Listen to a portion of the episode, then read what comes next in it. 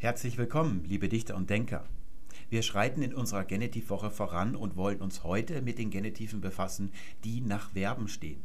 Es gibt ja noch zwei gute Hände voll von Verben in der deutschen Sprache, die mit dem Genitiv gebildet werden. Zum Beispiel einer Sache gedenken, einer Sache harren oder eines natürlichen Todes sterben.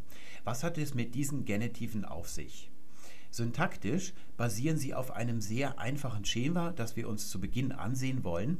Interessant an diesen Verben ist eigentlich das Innere, die innere Gestalt. Wie haben die Menschen, die vor 500 Jahren Deutsch gesprochen haben, sich zum Beispiel den Vorgang des Denkens oder des Vergessens vorgestellt? Denn besonders nach solchen Verben steht heute noch der Genitiv. Wir werden uns also mit historischer Semantik, mit der Geschichte dieser Wörter befassen. Fangen wir mit dem Schema an. Wie gesagt, es ist sehr einfach. Wir haben ein Verb und dieses Verb soll transitiv sein. Zum Beispiel ich rühme. Das trage ich mal hier oben ein. Rühmen ist ein transitives Verb. Was bedeutet das? Es bedeutet, dass es noch einer Information bedarf, worauf sich dieses Rühmen richtet. Es gibt also ein Opfer dieser Handlung und das könnte zum Beispiel ihn sein und das steht im Deutschen immer im Akkusativ. Ich darf noch mal daran erinnern, falls ihr in eurer Hausgrammatik solche Begriffe wie Genitiv oder Präpositionalobjekt findet, vergesst das bitte. Wir betreiben hier strenge klassische Grammatik und dort ist nur das, was im Akkusativ steht, ein Objekt. Wenn es nicht im Akkusativ steht, ist es kein Objekt, sondern etwas anderes. Von transitiven Verben hängt also immer ein Objekt ab und das steht im Deutschen immer im Akkusativ. Zum Beispiel ihn. Jetzt möchte ich dazu noch erfahren, weswegen wird dieser ihn oder dieser er denn eigentlich gerühmt? Und da kann ich im Deutschen noch sagen, ich rühme ihn der Tapferkeit. Hier schließe ich also einen Genitiv an. Und wir haben ja auch schon begriffen, dass der Genitiv ein abstrakter Kasus ist. Also er schildert abstrakte grammatikalische Bezüge. Er antwortet in dieser Wendung auf die Frage, in Bezug worauf. Ich rühme ihn also in Bezug auf seine Tapferkeit. Diese Tapferkeit ist nicht das Objekt der Handlung. Es steht deshalb auch nicht im Akkusativ, sondern im Genitiv. Dieses Schema liegt allen Verben, die mit dem Genitiv gebildet werden, zugrunde. Sie sind zum Teil transitiv, brauchen also ein Akkusativobjekt. Nicht alle davon sind transitiv, manche sind intransitiv. Das sind also Handlungen, die sich selbst genügen, die sich nicht auf ein Opfer richten, zum Beispiel gedenken. Das ist ein intransitives Verb und das ist ja interessant, weil wir könnten ja auch annehmen, dass der, dessen gedacht wird, das Opfer der Handlung ja eigentlich ist. Aber so haben die Menschen vor 500 Jahren eben nicht gedacht. Darin wird der Reiz der heutigen Sendung liegen. Dieses Schema ist heute nicht mehr produktiv. Was bedeutet produktiv? Es bedeutet, dass ich als heutiger moderner Mensch, als moderner Deutschsprechender nicht mehr die Freiheit habe, dieses Schema auf alle möglichen Verben anzuwenden. Ich kann zum Beispiel sagen, ich unterrichte. Und wen unterrichte ich ihn? Entweder ihn oder meinen Chef zum Beispiel. Das ist also das Akkusativobjekt. Und jetzt möchte ich ja noch dazu sagen, was erfährt mein Chef jetzt von mir? Und da kann ich sagen, über die Ereignisse. Ich kann nicht mehr sagen, ich unterrichte meinen Chef der Ereignisse. Da würden die Leute blöd schauen, wenn ich so reden würde. Das heißt, nur noch bei ganz bestimmten Verben lässt sich dieses historische Schema mit Akkusativobjekt und einem Adverbiale im Genitiv anwenden. Denn wenn wir uns mal überlegen, was ist das hier für ein Satzglied? Das hier oben ist ja das Objekt, es steht im Akkusativ. Was ist dann das hier? Nun ja, es bezieht sich als Umstandsbestimmung auf das Verb, deshalb kann es nichts anderes sein als das Adverbiale. Wenn ich hier mal ein bisschen aufräume, dann kann ich sagen, hier hängt von diesen Verben noch ein Adverbiale ab. Und da gibt es historisch die Möglichkeit eines Genitivs, der Tapferkeit. Und dann gibt es über die Ereignisse, das ist dann eine Präpositionalphrase. Und das ist das heutige produktive Schema. Hier steht dann ein Akkusativobjekt und als Adverbiale steht eine Präpositionalphrase. Ich kann auch heute sagen, ich rühme ihn und zwar für seine Tapferkeit. Das geht heutzutage auch. Es ist also heute das produktive Schema. Im Mittelalter war das noch nicht so. Da sagte man zum Beispiel, des rühmte min Niftel sich, dessen rühmte sich meine Nichte. Das Genitivschema hat heute noch ganz bestimmte Verbgruppen, die also zu einer gewissen Bedeutungsklasse gehören, wo sich dieser Genitiv sehr schön erhalten hat. Das sind Verben des Denkens und es sind natürlich die Verben der Gerichtssprache. Sie stehen in allen indogermanischen Sprachen eigentlich noch mit dem Genitiv. Man sagt zum Beispiel, ich bezichtige und jetzt ihn oder meinen Chef und dann steht hier des Mordes. Man kann aber heutzutage auch sagen, ich klage wen oder was meinen Chef an und zwar wegen Mordes. Also wir können überall, wo wir diese Genitive noch haben, historischerweise auch eine Präpositionalfügung bilden.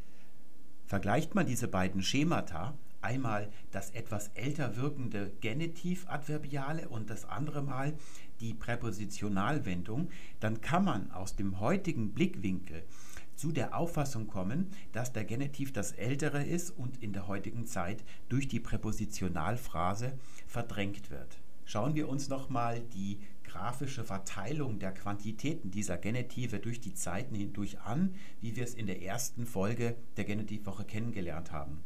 Wir haben gesehen, dass der Genitiv, der von einem Verb abhängt, hier im Mittelhochdeutschen, und zwar genau genommen in der zweiten Hälfte des Mittelhochdeutschen, dramatisch ansteigt und auch noch im Frühneuhochdeutschen sehr stark vertreten ist und dann nach heute hin immer weiter abfällt. Und was wir heute haben, sind eben diese wenigen Verben, die sich in einer einseitigen Tabelle zusammenfassen lassen.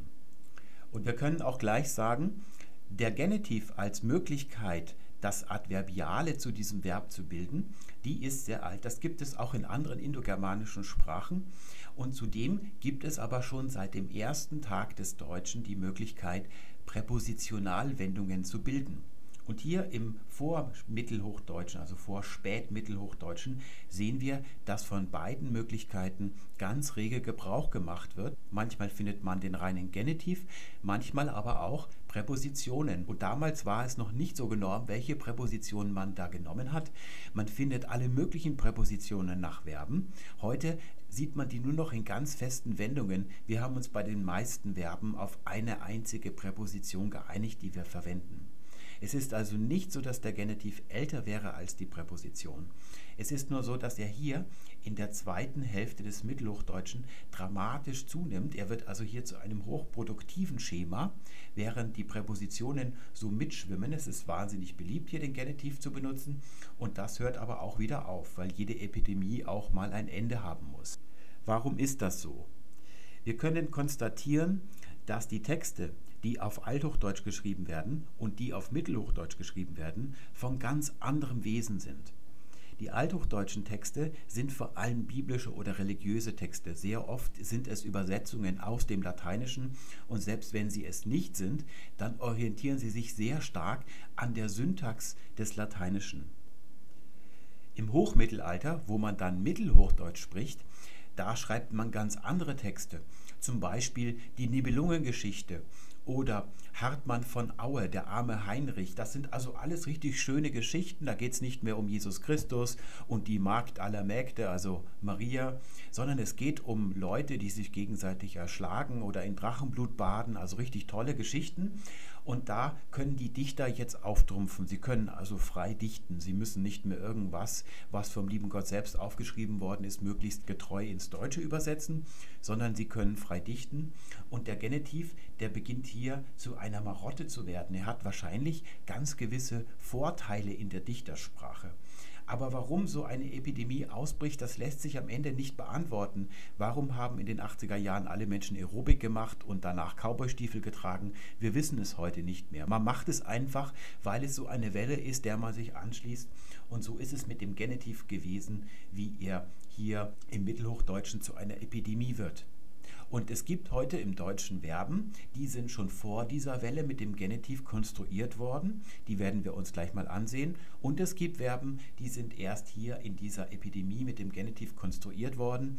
Und sie tun es auch heute noch zum Teil, haben aber starke Konkurrenz bekommen von den Präpositionalphrasen.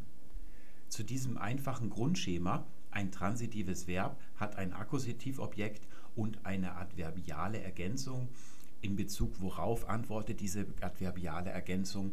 Da gibt es eine Ableitung und diese Ableitung, die bildet die Masse der heutigen Verben, die noch mit dem Genitiv konstruiert werden und wir sehen gleich, warum das so ist.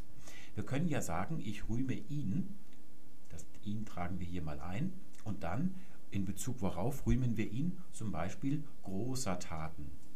Jetzt kann ich aber auch mich selbst rühmen. Ich kann sagen, ich rühme mich großer Taten.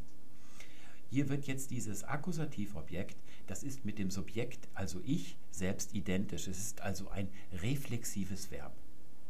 Und nun sehen wir hier im zweiten Band von der Dativ ist dem Genitiv sein Tod, wird also das Verb mit dem Genitiv besprochen und da wird am Ende eine lange Liste mit Verben, die noch mit dem Genitiv stehen, angeführt.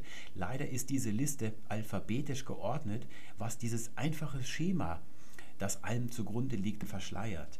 Hier sehen wir, dass die meisten dieser Verben solche reflexiven Verben sind, wo also die Akkusativposition vor einem reflexiven Pronomen eingenommen wird und dann das in Bezug, worauf das getan wird, das steht im Genitiv.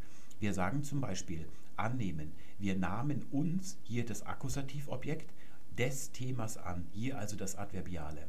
Darf ich mich kurz Ihres Telefons bedienen? Hier finden wir wieder mich. Da bemächtigte sich hier das Akkusativobjekt der Teufel ihrer Seelen. Sie besannen sich eines Besseren, sich. Er enthielt sich jeglichen Kommentars. Rasch entledigte sie sich ihrer Kleider. Herr, erbarme dich unsere. Und so weiter und so fort. Ihr seht, überall findet ihr bei diesen Verben ein Reflexivpronomen und das nimmt die Akkusativobjektstelle ein und das andere, das steht dann mit dem Genitiv. Das ist einer der wesentlichen Gründe, warum sich der Genitiv hier bis heute erhalten hat. Die Menge der Verben, die so arbeiten, die sind zurückgegangen im Laufe der letzten Jahrhunderte. Also im Mittelhochdeutschen hat man das noch sehr gerne gemacht und man findet zum Beispiel in solchen Übersichtsgrammatiken, mit denen sich Studenten der Germanistik auf die Prüfung vorbereiten, wo es also um Mittelhochdeutsch geht, da findet man meist ein Kapitel und da steht dann Verben mit Genitivobjekt. Also Genitivobjekt wissen wir schon, das gibt es in Wahrheit eigentlich gar nicht.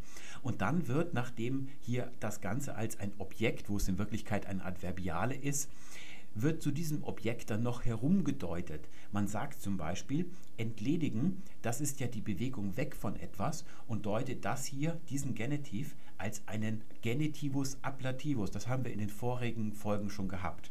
Oder man sagt zum Beispiel besinnen, sie besannen sich eines Besseren. Da deutet man diesen Genitiv als einen Genitivus partitivus, also einen Genitiv des Anteils. Hier wird also eher semantisch dann jeder einzelne Genitiv kasuistisch durchgedeutet. In Wahrheit ist es aber so, dass all diese Genitive nicht semantisch zu deuten sind. Das sind nachträgliche Interpretationen. Alles beruht auf diesem sehr einfachen Schema, dass die Akkusativstelle schon besetzt ist und hier zusätzlich der Umstand im Genitiv angegeben wird. Besonders die Verba judicalia, die Verben der Gerichtssprache, die haben seit Jahrhunderten und Jahrtausenden ein Genitiv Adverbiale bei sich. Das ist in vielen Sprachen so, im Lateinischen, im Griechischen und so weiter. In allen germanischen Sprachen neben dem Deutschen. Und das hat einen ganz einfachen Grund. Verben wie anklagen, beschuldigen, bezichtigen, überführen, verdächtigen oder zeihen. Tatsächlich gibt dieses zeihen Bastian Sick auch noch an als ein Verbum, das mit dem Genitiv gebildet werden soll. Da sieht man, dass das einfach irgendwo stur abgeschrieben worden ist, weil wer sagt denn zeihen bitte? Diese Verben, die haben ja immer einen, der im Akkusativ stehen muss und das ist der Angeklagte. Der ist also das Objekt dieser Verben und dann wird noch zusätzlich angegeben, in Bezug worauf, also welches Vergehens hat sich dieser Angeklagte denn schuldig gemacht und das steht dann immer im Genitiv. Das ist das Adverbiale, die Umstandsangabe, die antwortet in, auf die Frage, in Bezug worauf wird jemand angeklagt, zum Beispiel des Mordes, des Betrugs, des Meineids und so weiter und so fort. Wir haben jetzt etwa drei Viertel der Verben schon abgearbeitet, also die Verben, die mit dem Genitiv stehen. Und jetzt wird es richtig interessant. Die Verben, die wir bisher hatten, die waren ja entweder transitiv, sie hatten also ein hübsches Akkusativobjekt bei sich, aber die meisten dieser Verben, da war dieses Akkusativobjekt das Reflexivpronomen, das waren also reflexive Verben. Wir haben also unser Schema gehabt und gesagt, der Akkusativ ist schon belegt und dann wird zusätzlich noch eine Umstandsbestimmung daran gehängt und die steht im Genitiv. Jetzt gibt es aber auch ein paar Verben, die haben keinen Akkusativ bei sich, da steht nur ein Genitiv dabei. Und den Germanisten ist vor einigen Jahrzehnten schon aufgefallen, dass es sich sehr häufig um Verben der geistigen Wahrnehmung handelt und sie deuten jetzt inhaltlich. Sie sagen, dass dieser Genitiv ein Genitivobjekt ist, also das ersetzt, was bei den anderen Verben hier der Akkusativ wäre. Und sie unterstellen den Sprechern des Deutschen jetzt, dass sie hier eine inhaltliche, philosophische Deutung vornehmen. Sie sagen, wenn man an etwas denkt, dann ist ja das, woran man denkt, zwar das Objekt, aber es wird nicht zur Gänze umfasst, sondern es wird nur gestreift, also tangiert. Und deswegen steht hier nicht der Akkusativ, sondern der Genitiv partitivus, also der Genitiv des Anteils des Bereichs. Ich glaube zwar, dass die Deutschen unter dem Zwang leisten, aus allem, was sie so im Alltag tun, eine Philosophie zu machen, aber so weit gehen sie wohl doch nicht meiner Ansicht nach. Ich glaube, dass Sie hier das ganz einfache Schema, das wir vorhin schon gesehen haben, anwenden und dass es so etwas wie ein Genitivobjekt überhaupt nicht gibt. Hier habe ich mal das Schema, das wir vorhin schon kennengelernt haben, mit dem einzigen Unterschied, dass hier der Akkusativ leer bleibt, also der erscheint gar nicht. Wir können also sagen, ich gedenke und dann seiner. Wenn jetzt hier kein Akkusativobjekt steht, dann muss dieses Gedenken ein intransitives Verb sein, das sich also selbst genügt. Und zudem ist noch eine Umstandsbestimmung angegeben, in Bezug worauf gedenke ich, und zwar seiner. Wenn wir das heute analysieren würden, dann würden wir erdenken, dass derjenige, dem da gedacht wird oder dessen, sagt man korrekterweise, gedacht wird, dass der ja das Opfer dieser Handlung ist und deshalb eigentlich im Akkusativ stehen müsste. Aber genau so haben unsere Vorfahren nicht gedacht. Und abseits der intellektuellen Bezirke unseres Gehirns, also im eigentlichen Sprachzentrum, denken auch wir heute noch nicht so. Als Dichter und Denker weisen wir also die Theorie, die die Germanistik vertritt, zurück. Die Germanistik behauptet, dass dieser Genitiv seiner nicht hier steht, wo das Adverbiale ist, sondern den Akkusativ als Objektskasus ersetzt, also hier stünde als Objekt, und zwar bei gewissen Verben wie zum Beispiel der geistigen Wahrnehmung. Wenn das so wäre, dann müsste heutzutage, wo der Genitiv ja schwindet bei den Verben, also er geht deutlich zurück, das kann man schon merken, der müsste ja überall durch den Akkusativ ersetzt werden, denn das ist ja heute der allgemein übliche Objektskasus. Die Leute müssten also, wenn sie schludrig sprechen und Gedenken sagen, den Akkusativ verwenden. Genau das machen sie aber niemals.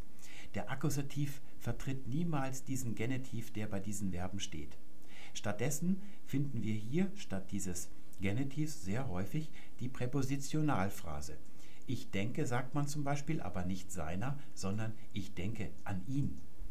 Oder bei dem Verbum gedenken gibt es eben Menschen, die sagen, ich gedenke nicht seiner, sondern ihm. Und sie beweisen ein sehr gutes Sprachgefühl. Dieses Beispiel dem Geburtstag gedenken, das war ja das, was Bastian Sick als Aufhänger, als Beispiel im zweiten Band seiner Trilogie anführt. Dass hier also der Genitiv nach Gedenken schwindet und durch einen Dativ ersetzt wird und das hält er für umgangssprachlich. In Wirklichkeit hat derjenige, der das gedichtet hat, ich gedenke ihm, sehr gutes Sprachgefühl bewiesen. Denn der Dativ ist seit der ältesten Zeit des Indogermanischen dafür zuständig, den Empfänger zu, von etwas zu schildern, also der, der in einem Satz der Begünstigte ist, der steht im Dativ. So hatten wir ja vor einiger Zeit in der Folge über den Arier, du hast dem Arier Licht gegeben, o Indra. Und da stand tatsächlich der Arier Aryaya mit der Dativendung. Das ist also die ursprünglichste Bedeutung des Dativs. Es kennzeichnet den, der der Empfänger von etwas ist. Ich habe ihm das Buch gegeben. Nirgendwo wird also der Akkusativ statt des Genitivs verwendet. Deswegen ist die These, dass der Genitiv hier so ein Objekt ist, wie das in vielen äh, Grammatiken, Hausgrammatiken oder Studentengrammatiken und so weiter zu finden ist, die wollen wir hier nicht annehmen. Fangen wir doch gleich mit dem Verbum denken und gedenken an. Warum steht Gedenken mit dem Genitiv? Hier ein kleines Beispiel aus dem Hochmittelalter. Das stammt von Meister Eckehard, dem berühmtesten Mystiker jener Zeit. Der schreibt, ich gedachte eines auf dem Wege, dass der Mensch sogar aber gescheiden sollte sein in seiner Meinungen.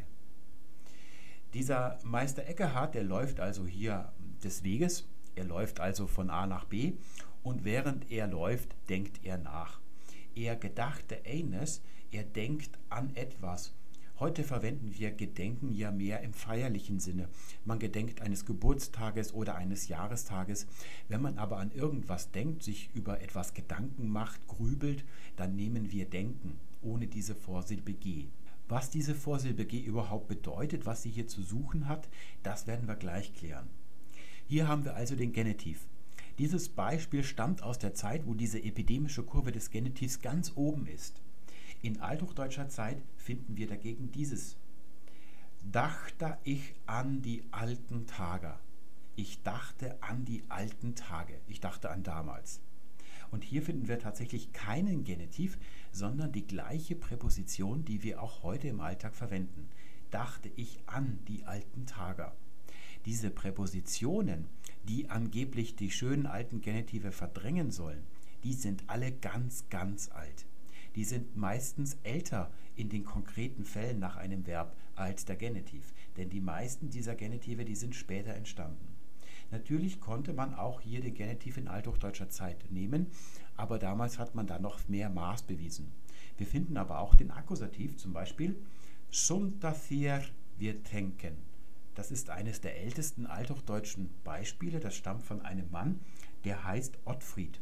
Ottfried ist einer der ältesten Dichter, oder das ist der älteste Dichter, der auf Deutsch geschrieben hat. Den Namen sollte man sich als Deutscher also merken. Dieser Satz bedeutet also die Sünde, die wir denken.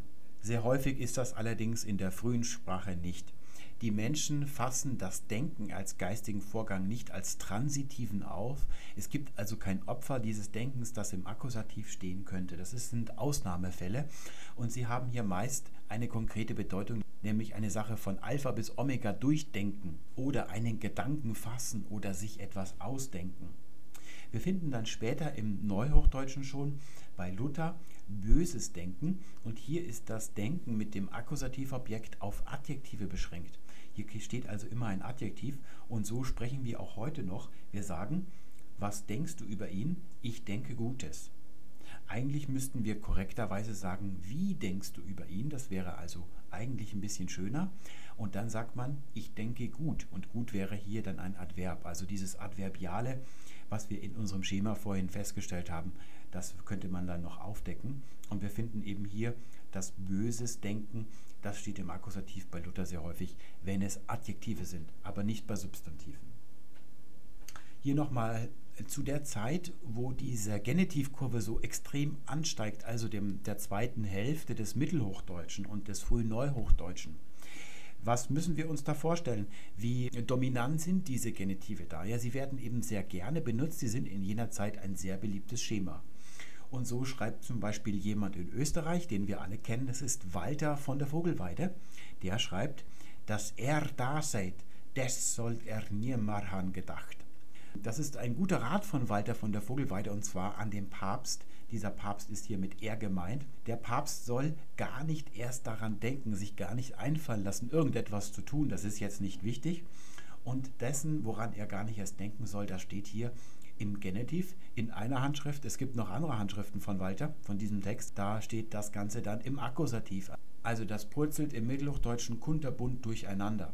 Es stimmt also nicht, dass hier der Genitiv eigentlich der Standard gewesen ist. Der wurde in jener Zeit sehr gerne verwendet, das stimmt.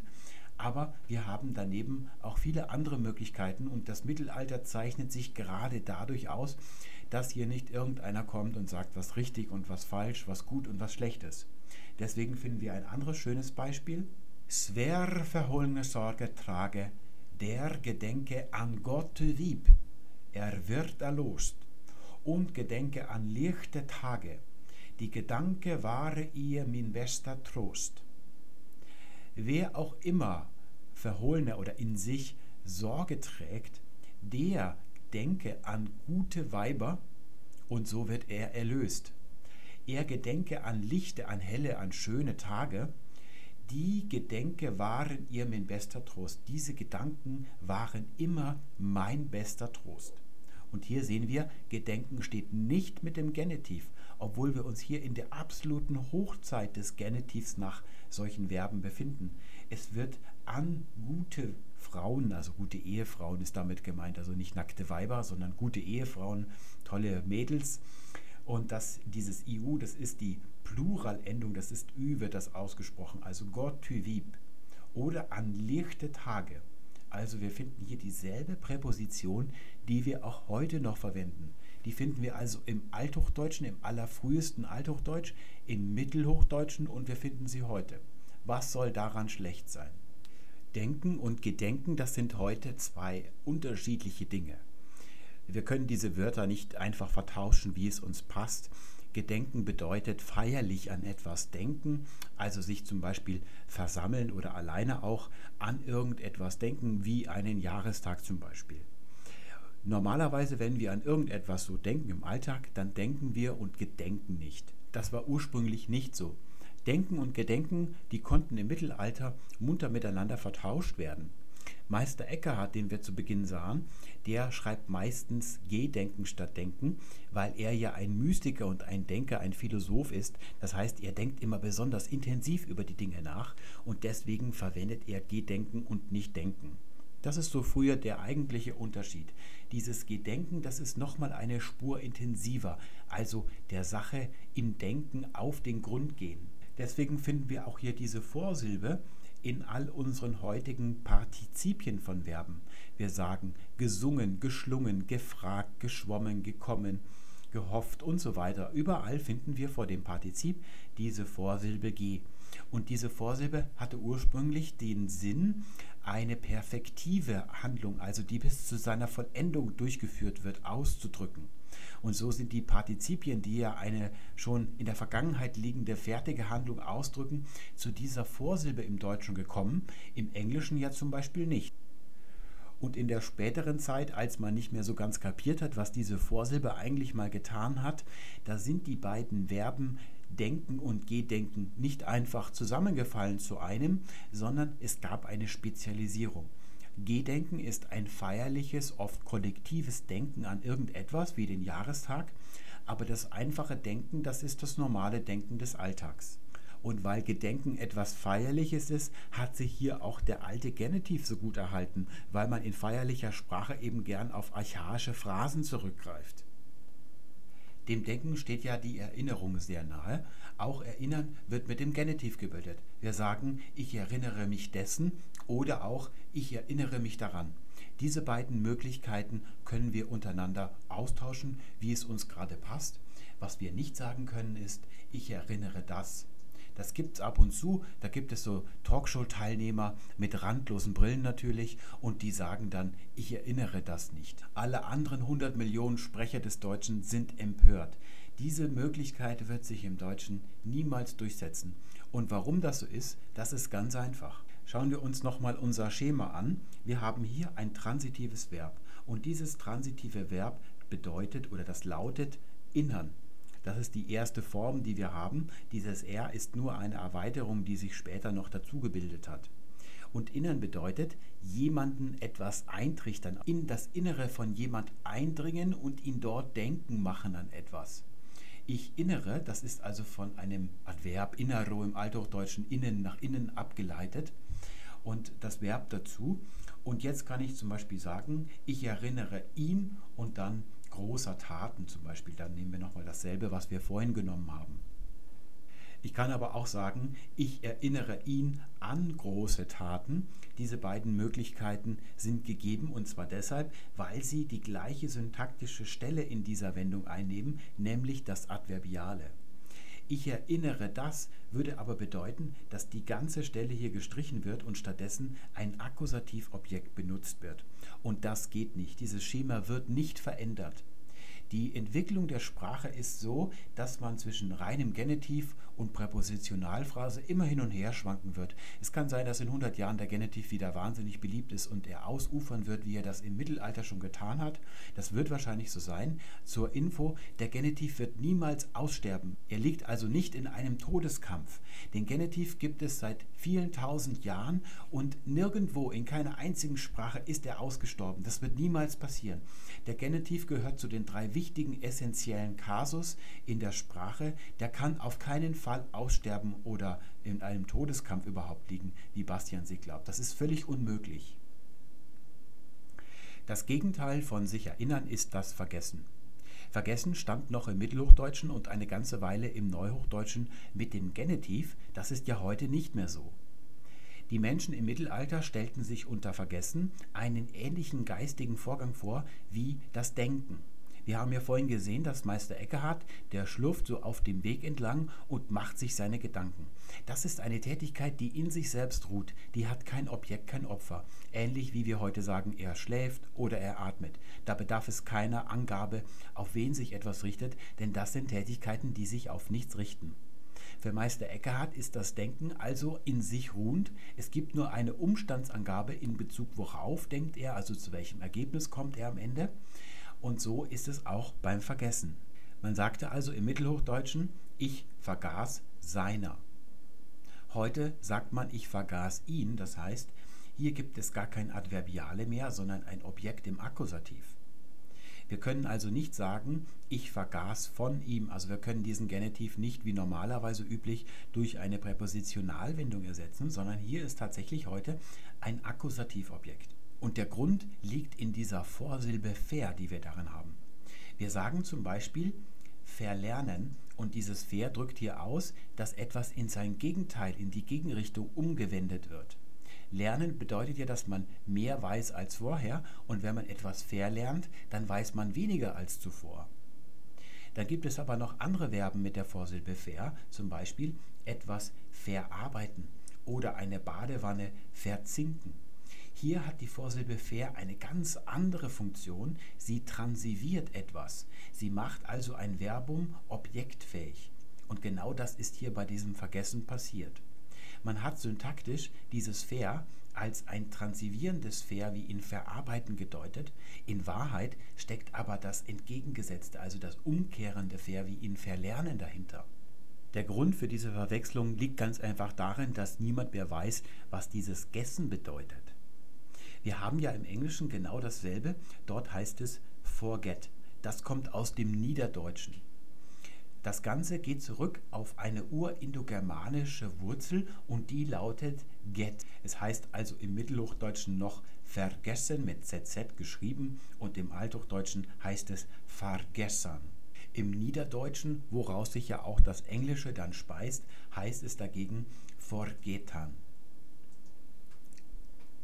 Jetzt läuft also alles darauf hinaus, was dieses Get, das urindogermanische Get, denn eigentlich bedeutet. Es bedeutet etwas fassen, etwas greifen. Wenn man etwas vergisst, dann verliert man es also aus dem Griff. Das ist das, was das Wort vergessen bedeutet. Wir finden diese Silbe in ganz vielen Wörtern, zum Beispiel im Lateinischen prehendo. Das bedeutet, ich greife etwas.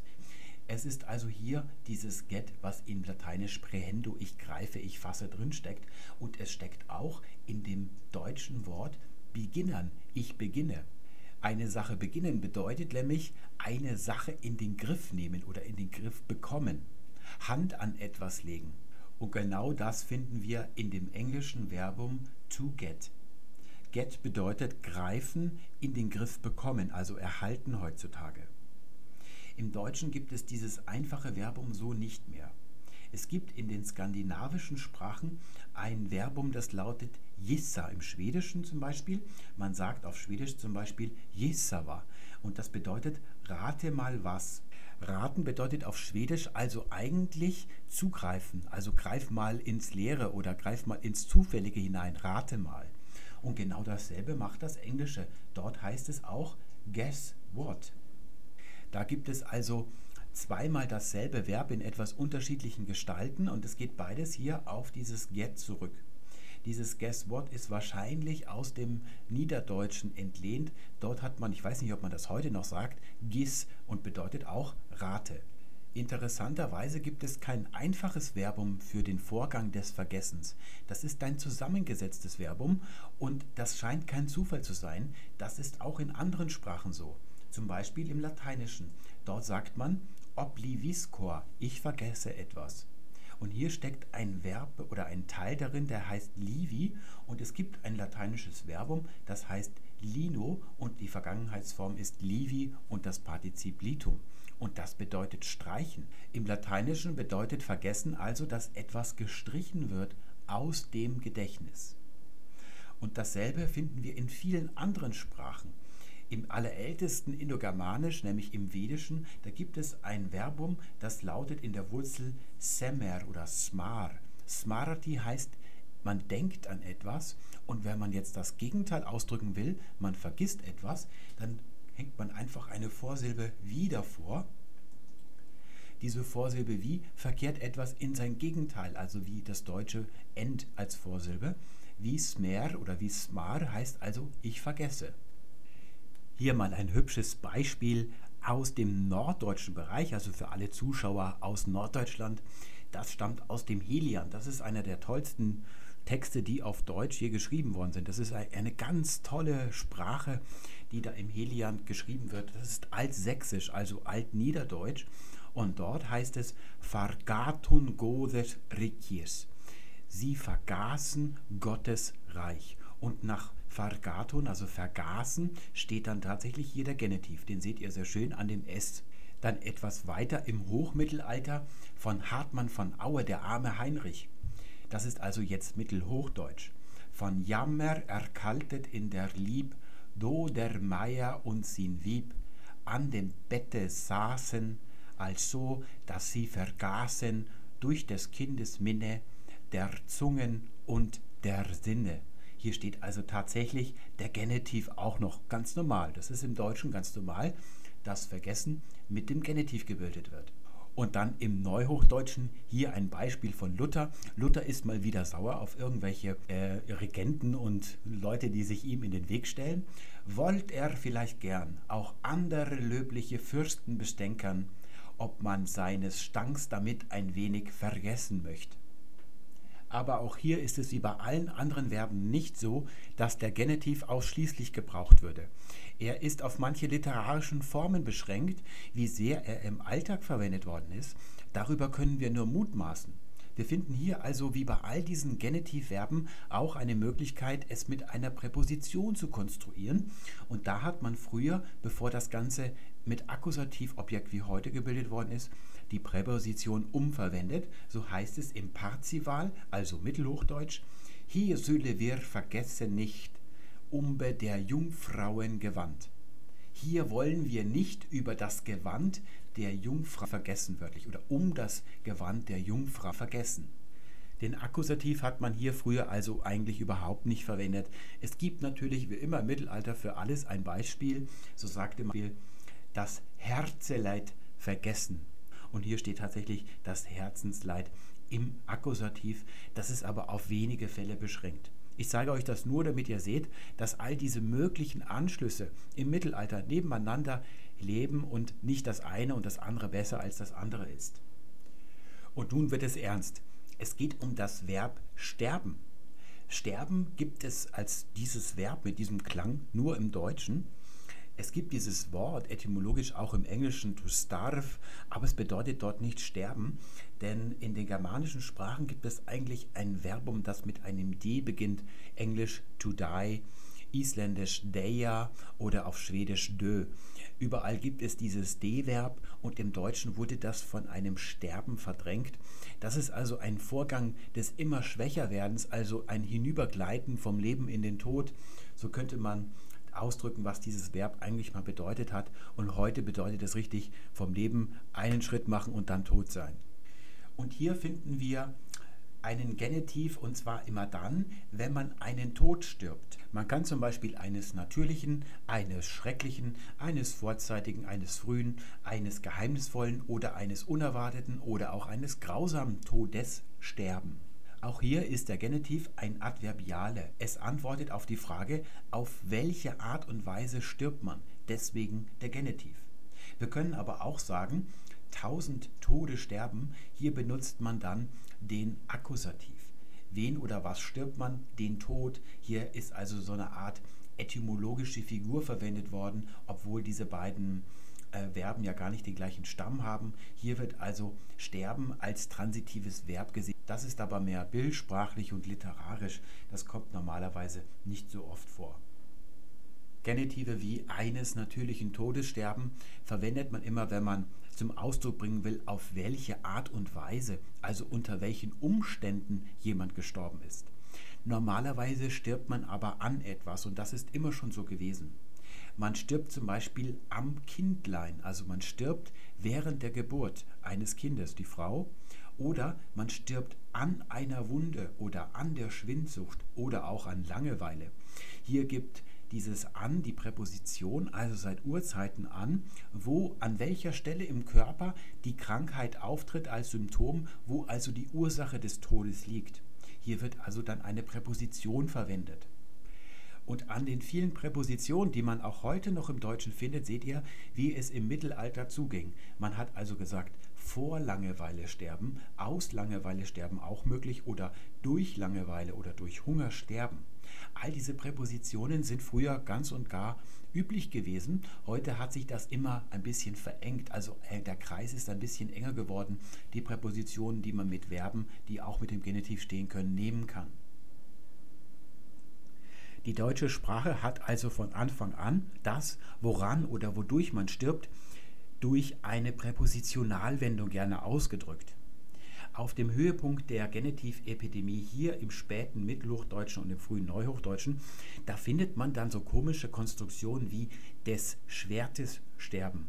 Und das hat man dann im Nachhinein gedeutet als einen Genitivus Instrumentalis. Der würde dann also auf die Frage wodurch oder womit antworten.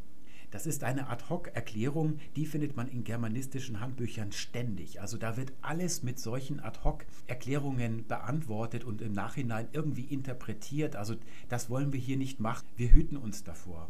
Es ist nämlich so, dass der Genitiv gar nicht auf die Frage womit oder wodurch antworten kann. Das kann er aufgrund seiner Vergangenheit nicht. Das ist nicht sein Zuständigkeitsbereich. So finden wir im frühen Althochdeutsch zum Beispiel Jo auch gebet dir, sia wisst, so hungeru nie ihr sterbist. Und auch gibt er dir diese Nahrung. Wisst, das ist die Nahrung, das, wovon man isst, also weswegen man sein kann. Und dann, so nie ihr sterbest, damit du nicht ersterbest. Und zwar, warum oder wodurch, weshalb? Hungiru, das ist ein ganz alter Dativ der U-Deklination. Damit du nicht durch Hunger nicht ersterbest.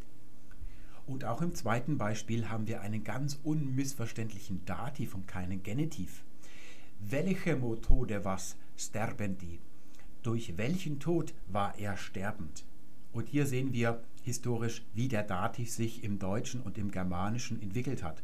Wir haben ja neulich gesagt, der Genitiv entsteht aus dem alten Genitiv des Bezugs und dem Genitivus ablativus, also der nimmt den Ablativ in sich auf und so ein Kasussynkretismus hat auch beim Dativ stattgefunden. In der letzten Folge haben wir ja über die Präpositionen gesprochen und gesagt, die stehen sehr häufig mit dem Dativ, wenn sie auf die Frage wo antworten. Der Dativ hat also auch den alten Lokativ aufgenommen, den finden wir als eigenen Fall noch in den slawischen Sprachen und dort auch den Instrumental im Russischen zum Beispiel. Und der antwortete auf die Frage, womit? Und der wurde ja auch aufgegeben, den gibt es heute nicht mehr mit einer eigenen Endung, der ist in den Dativ übergegangen.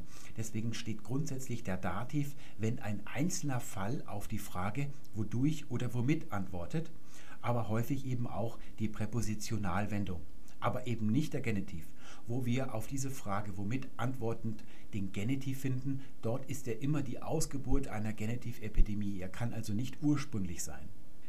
Wir kommen jetzt langsam aber sicher zum Höhepunkt dieser Sendung. Bisher haben wir herausgefunden, dass das Deutsche einen unermesslichen Reichtum an Möglichkeiten besitzt.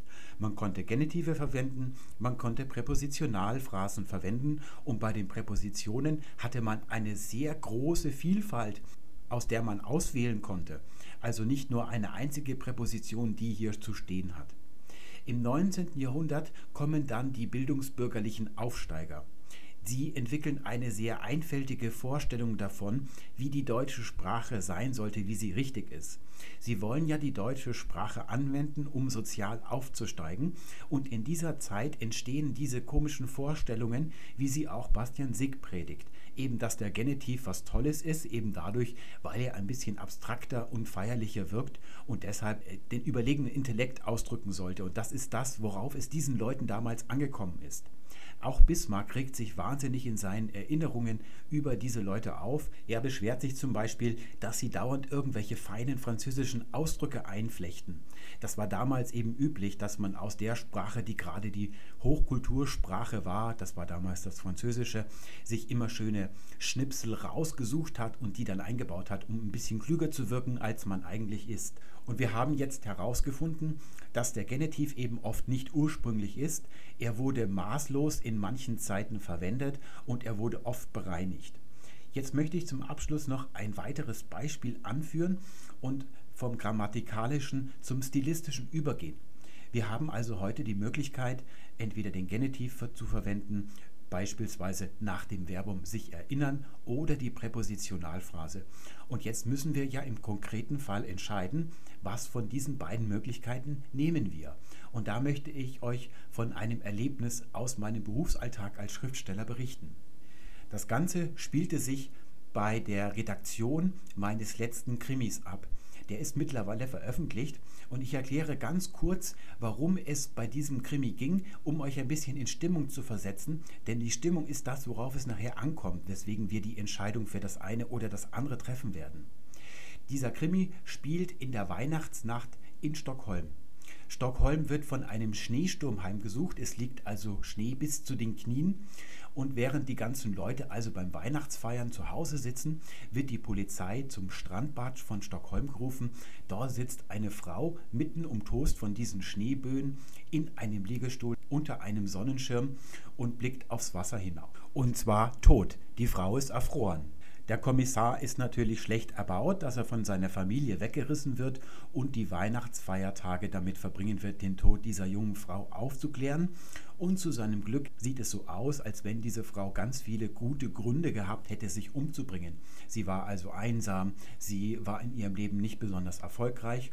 Aber dann tauchen Spuren auf, dass es einen Mann in dem Leben dieser Frau gegeben hat und die sind nur sehr indirekt und das ist verdächtig und kurz darauf findet die Polizei noch eine weitere Leiche, ebenfalls eine junge Frau, die sitzt betend in einer Kirchenbank und ist tot. Der Kommissar findet heraus, dass diese Frauen lebendig einige Tage vor ihrem Tod und ihrem Auffinden in genau dieser Position gesehen worden sind. Sie sind aus dieser Position, die ja ein bisschen ungewöhnlich ist, verschwunden und tauchen dann einige Tage später genau in der gleichen Stellung auf, aber dann eben tot. Und auch hier findet man eine Spur, dass es einen Mann im Leben gegeben hat. Und dieser Mann, der hat gewisse Eigenschaften und die Polizei kann herausfinden, dass es sich wohl um den gleichen Mann gehandelt hat. Also irgendeinen Verrückten, der zur Weihnachtszeit Frauen umbringt und sie dann als Leichen in irgendwie schaufensterartige Szenen versetzt. So geht die Geschichte dann seinen Gang und irgendwann haben die Polizisten plötzlich die Adresse von diesem Mann in der Hand. Sie haben den Namen und die Adresse und sie schleichen zum Haus hin. Aber als sie dann vor dem Haus sind und die Wohnung stürmen wollen, da ergreift sie irgendein ungutes Gefühl. Sie zögern, weil sie denken, da stimmt irgendwas nicht an der Sache. Und jetzt kauern sie also in dieser Eiseskälte. Nachts ist es dunkel. Und jetzt kommt also dieser Absatz, wo der Kommissar mit seiner jungen Assistentin an dem, an Haus gegenüber kauert und sich überlegt, ob er in dieses Haus reinstürmen soll oder ob er da in eine Falle rennt. Und da heißt es, sie konnten nicht länger warten. Die Schutzweste saß so eng am Körper, dass er darunter ins Schwitzen geriet. Das verstärkte die Kälte und raubt ihm langsam die Aufmerksamkeit. Sophie erging es nicht besser, das konnte er an ihren schnellen Atemzügen hören. Sie drückte sich hinter ihm an die Hauswand und harrte auf seine Entscheidung. Das ist die Fassung, die ich abgegeben habe.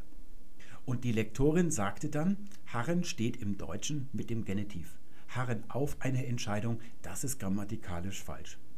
Erstens stimmt das nicht, weil beide Möglichkeiten im Wörterbuch stehen. Sie sind also gleichberechtigt möglich im Deutschen. Und zweitens habe ich mir bei diesem Harren etwas gedacht. Ich musste hier die Entscheidung treffen, nehme ich den Genitiv oder nehme ich die Präposition.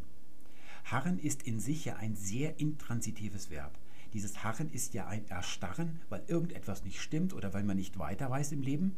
Und man erstarrt also und wartet darauf, dass irgendetwas auf einen zukommt oder dass sich irgendetwas ergibt. Und das ist also hier kein Objekt oder auch nichts Abstraktes, sondern es ist etwas, was direkt vor Ihnen ist. Deswegen wollte ich die Präposition haben, weil sie hier räumlich ist. Und so ein Erzähltext wie ein Roman, der geht ja von links nach rechts immer voran. Erst kommt das eine, dann kommt das zweite, dann kommt das dritte, dann kommt das vierte. Das heißt, es gibt ein vorne und ein hinten und es geht immer von vorne nach hinten. Bei einem Genitiv, der ja ein grammatikalisch abstrakter Fall ist, gibt es kein vorne und hinten, sondern eine grammatikalische Hierarchie.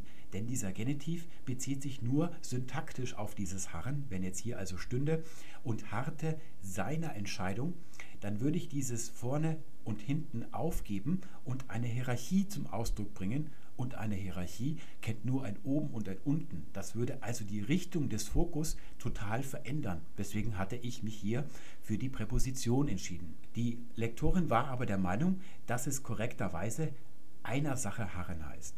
Und da habe ich mich dann auf die Suche gemacht, woher dieses Wort Harren eigentlich kommt. Man kann also heute Harren mit dem Genitiv konstruieren, er harrte des Endes, oder sagen, er harrte auf das Ende. Das ist eine andere Möglichkeit, die zum Beispiel Konrad Duden präferiert hat. Es gibt Zitate von ihm, wo er Harren mit der Präposition verwendet. Haftet man sich diesem Wörtchen an die Fersen, dann wird man stutzig. Denn es gibt dieses Wort im Mittelhochdeutschen nicht. Es entsteht erst im frühen Neuhochdeutschen und es verdankt seine Existenz Martin Luther. Es gibt sehr viele Wörter im Deutschen, die ihre Existenz Martin Luther verdanken. Es hat dieses Wort wohl vorher irgendwo in irgendeinem Örtchen gegeben, wo es üblich war, Harren zu sagen. Also er hat dieses Wort nicht wirklich selber sich ausgedacht. Er hat es nur in den Stand der Standardsprache hinaufgehoben. Es wurde erst durch ihn überregional, also in ganz Deutschland, bekannt. Und Martin Luther tut das, was ein guter deutscher Schriftsteller tut. Einmal benutzt er es mit dem Genitiv und ein andermal mit der Präposition. Seit dem ersten Tag dieses Wortes findet man es also mit Präposition oder mit Genitiv. Wie ist Martin Luther eigentlich darauf gekommen, einmal den Genitiv und ein andermal auf zu verwenden? Das ist ganz einfach. Es ist in Analogie zum anderen deutschen Verbum warten gebildet. Das Wörtchen warten konnte man früher, das gibt es schon länger, also auch schon im Mittelhochdeutschen, entweder mit aufbilden, so wie heute, aber auch mit dem Genitiv. Man kann zum Beispiel sagen, ich lasse meine Freundin warten und das bedeutet etwas anderes, als wenn ich sage, ich lasse mein Auto warten. Das Wort warten hat also zwei völlig unterschiedliche Bedeutungen. Die Freundin warten lassen bedeutet, sie steht da und ich komme nicht aber ein Auto warten lassen bedeutet, dass jemand die Kühlerhaube aufmacht und hineinguckt oder auch mal von unten einen Blick darauf wirft. Warten bedeutet also ursprünglich Ausschau nach etwas halten. Daher haben wir heute auch noch den Ausdruck von meiner Warte aus gesehen. Das hängt tatsächlich mit unserem Wörtchen warten zusammen und auch im Englischen sagt man heute Ward.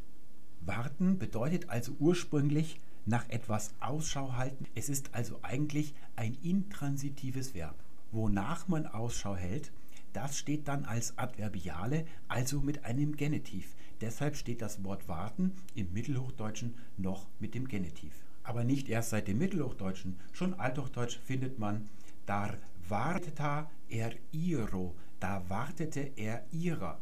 Oder im Mittelhochdeutschen sie wartesin se allerzit. Sie wartete auf ihn oder seiner wörtlich in, zu aller Zeiten, also ständig. Oder dass sie größeres Glückes wartend, dass sie auf größeres Glück wartend, also Ausschau halten danach. Und aus diesem Ausschau halten, dass es auf einen zukommt, da hat sich dann daraus die heutige Bedeutung auf etwas warten entwickelt. Aber natürlich ist der Genitiv hier nicht ausschließlich. Wir finden zum Beispiel auch se erbene warten auf einen Erben warten. Und hier noch ein weiteres Beispiel für die Vielfalt des Deutschen. Do hieß er in Warten an den Himmel, da die Sonne untergat. Da hieß er in Ausschau halten am Himmel, wo die Sonne unterging. Oder es stürmt ein Fraue alleine und warte über Heide und warte ihr Liebe. Also es stand eine Frau alleine da, wie das halt so üblich ist, und warte, also hielt Ausschau über die Heide und wartete auf ihre Liebe. Hier haben wir also beide Bedeutungen schon in einem, in einem Vers mit enthalten. Das ist auch schon im Althochdeutschen so. Die Sinneruchumfte bietend und dara ingagene wartend, die auf seine Ankunft, also seiner Ankunft im Genitiv warten. Bieten ist ein altes deutsches Wort für warten, das man verwendet hat, bevor dieses Warten Ausschau halten zu dem heutigen Warten geworden ist. Und darauf, dara ingagene heißt darauf, wartend. Also die auf seine Ankunft warten und danach Ausschau halten. Wir sehen also, dass Warten mit allen möglichen Anschlüssen stehen kann. Und in jener Zeit entsteht dann auch Harren als neues Wort des Standarddeutschen. Und da es so ähnlich ist wie Warten, hat Luther es dann einmal mit dem Genitiv konstruiert und ein andermal mit der Präposition. Beides ist also richtig.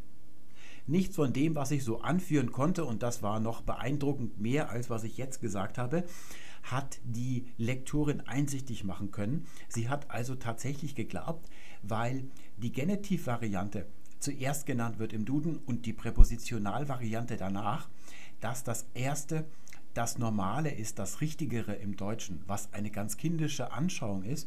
Deswegen schreiben die ganzen Wörterbücher auch immer im Vorwort, dass die Reihenfolge der Einträge keinen Aufschluss über die Güte dieser Wörter gibt. Das wäre ja ganz schlecht, wenn immer nur das Erste, was eingetragen ist, das Gute ist und danach wird es immer schlechter. Was wäre das schlimm für die deutsche Sprache, wenn es so wäre?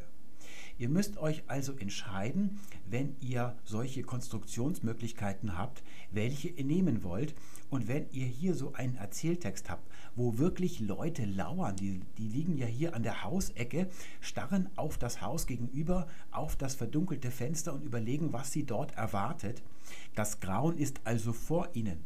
Da nehme ich doch die Präposition. Da nehme ich doch nicht so einen bescheuerten Genitiv aus dem 19. Jahrhundert oder der im 19. Jahrhundert als das gute Deutsch propagiert worden ist. Es gibt aber auch wieder andere Fälle, wo der Genitiv ganz schön sein kann. Da muss man also überlegen. Ihr solltet aber auf keinen Fall dem Druck erliegen, dass der Genitiv etwas Besseres ist als die anderen Konstruktionsmöglichkeiten. Diese Ansicht ist eigentlich nicht nur falsch, sie ist auch besonders naiv und das Schlimme, sie ist einfältig. Also sie beschränkt die Deutschen bei der Verwendung ihrer Sprache, ihrer Möglichkeiten. Und mit diesem schönen Genitiv wollen wir es für heute belassen. Ich wünsche euch alles Gute, bis zum nächsten Mal.